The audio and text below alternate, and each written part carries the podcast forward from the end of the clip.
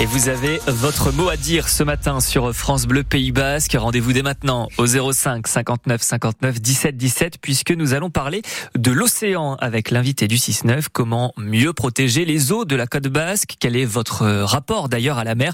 Que faites-vous pour la préserver? On attend vos avis et on en parle avec vous, voici la Guitoune. Et on en parle aussi surtout avec Julie Dumont, déléguée régionale de la commission du débat public. Bonjour.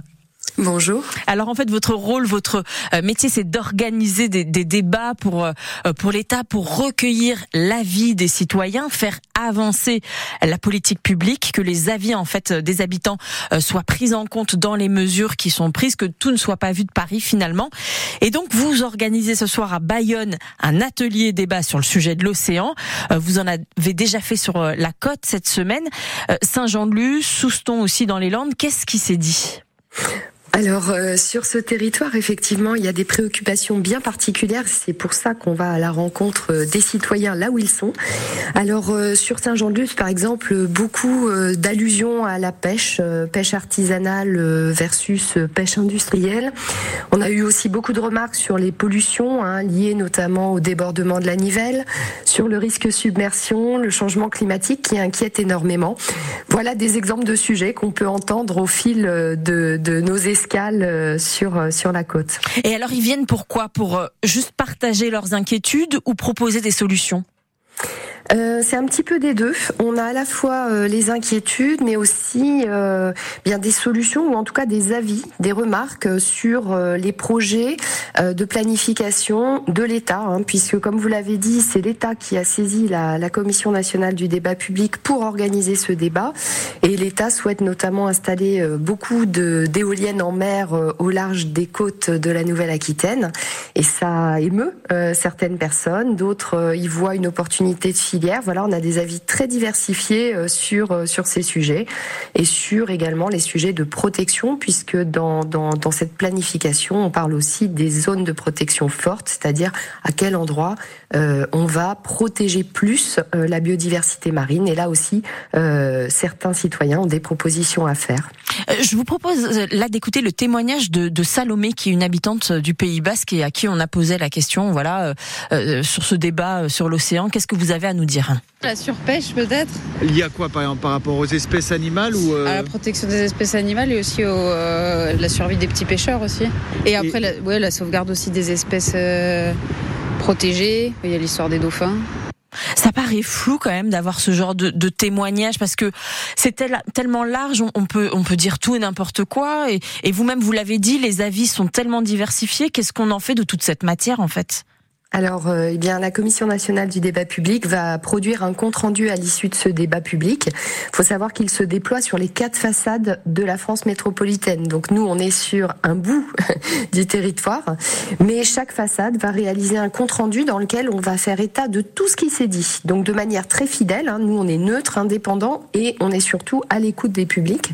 Donc, on va faire un compte rendu euh, qui va être publié, qui va être public, que les gens pourront consulter, mais surtout dont l'État devra s'emparer et l'État devra répondre à ce compte rendu, c'est-à-dire expliquer comment euh, il tient compte des différents avis qui se sont exprimés, des différents arguments qui se sont euh, euh, développés dans, dans ce débat public. Et vous, vous êtes capable de dire aujourd'hui, c'est sûr, si vous venez, vos, vos, vos, vos, avis, vos propositions seront prises en compte. L'État, le gouvernement va vraiment regarder ça de près et, et, et, et, et l'utiliser pour faire avancer euh, le, sur le sujet? Alors, l'État en prendra connaissance, ça c'est une évidence, hein, puisque c'est obligatoire. Hein. on va faire ce compte rendu, on va y faire des recommandations. Hein, la, Commission euh, recommande à l'État de, prendre en compte, de poursuivre les concertations avec les citoyens, parce que tout ne s'arrête pas au moment de, la fin du débat public. Et bien entendu, c'est très difficile de dire que tout sera pris en compte, et ce serait même aberrant, puisque des avis divergent. Vous avez des gens qui sont extrêmement favorables euh, au développement touristique, d'autres qui vont dire, par exemple, ben non, le tourisme, il faut peut-être l'encadrer plus, euh, ne, pas aller trop loin pour euh, éviter les pollutions. Vous voyez, donc on a des avis divergents. Pour autant, l'État va en prendre connaissance et il reste maître évidemment des décisions qu'il va prendre. Mais par rapport aux propositions qui ont été faites, par exemple sur l'éolien, il peut y avoir des modifications de ce que l'État pouvait avoir en tête au vu de ce que les gens vont avoir dit. Et, est-ce qu'il y aura euh, à l'issue, c'est quoi C'est un projet de loi? Comment est-ce qu'il y aura des mesures à venir importantes? Parce que comme on le disait, c'est tellement large l'activité océan. Qu'est-ce que qu'est-ce qui va déboucher derrière?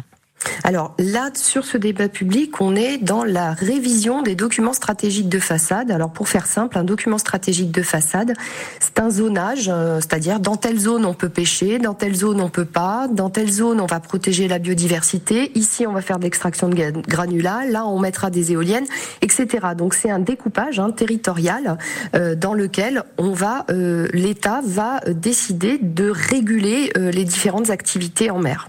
Voilà.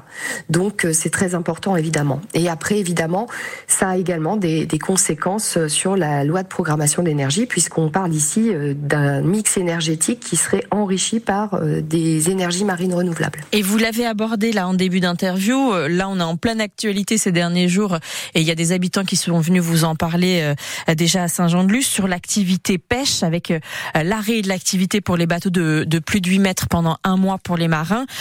Qu'est-ce qui s'est dit exactement? Alors, les, gens n'ont pas trop réagi sur l'interdiction de pêche. Ils ont surtout exprimé des inquiétudes par rapport euh, à l'avenir de la pêche artisanale. Il faut savoir que sur notre façade, c'est 76% euh, des bateaux qui font moins de 12 mètres. Donc, du coup, c'est vraiment euh, un enjeu pour la façade sud-atlantique. Et c'est vrai que, notamment à Saint-Jean-de-Luz, hein, beaucoup d'habitants ont, exprimé le regret qu'il y ait autant de pêche industrielle au détriment euh, de la pêche artisanale. Et évidemment, certains nous ont dit que c'était dommage d'avoir interdit la pêche à tous les bateaux, mais peut-être qu'il aurait fallu se concentrer sur euh, les plus grands. Oui, parce que ce matin, on a entendu le, témoignage euh, du, du, directeur du comité départemental de la pêche qui nous disait plus jamais ça. Est-ce que c'est ce genre de propos que vous avez, vous aussi, entendu? Auprès des citoyens, très sincèrement, non. C'est, ça n'a pas été aussi catégorique, mais euh, une inquiétude, ça c'est sûr, et surtout un attachement très très fort euh, à la pêche artisanale, euh, comme à la fois une activité économique pourvoyeuse d'emploi, mais aussi comme un élément culturel. Allez, je vous propose un dernier témoignage, celui de Didier qui habite à, Biarritz, qui travaille à, à Bayonne, et pour lui, l'océan a un potentiel incroyable. Je sais que des, des jeunes ingénieurs de Estia Bidar étudie euh, tout ça et ce serait bien de développer euh, peut-être la force de l'océan pour, euh, pour justement arrêter de consommer sur des énergies fossiles et essayer de, de, consommer la force de l'océan justement qui pourrait produire une énergie fabuleuse. Vous allez en débattre ce soir de ces nouvelles énergies oui, tout à fait. On va on va faire témoigner euh, euh, une dame qui est chef de projet sur le projet Houlomoteur euh, qui se développe euh, au large de vos côtes. Et bien entendu, ça constitue une, alternative. Hein. L'État propose de l'éolien, et eh bien les territoires ou en tout cas certains porteurs de projets proposent d'autres alternatives comme le houlomoteur. À d'autres endroits, l'énergie marée motrice.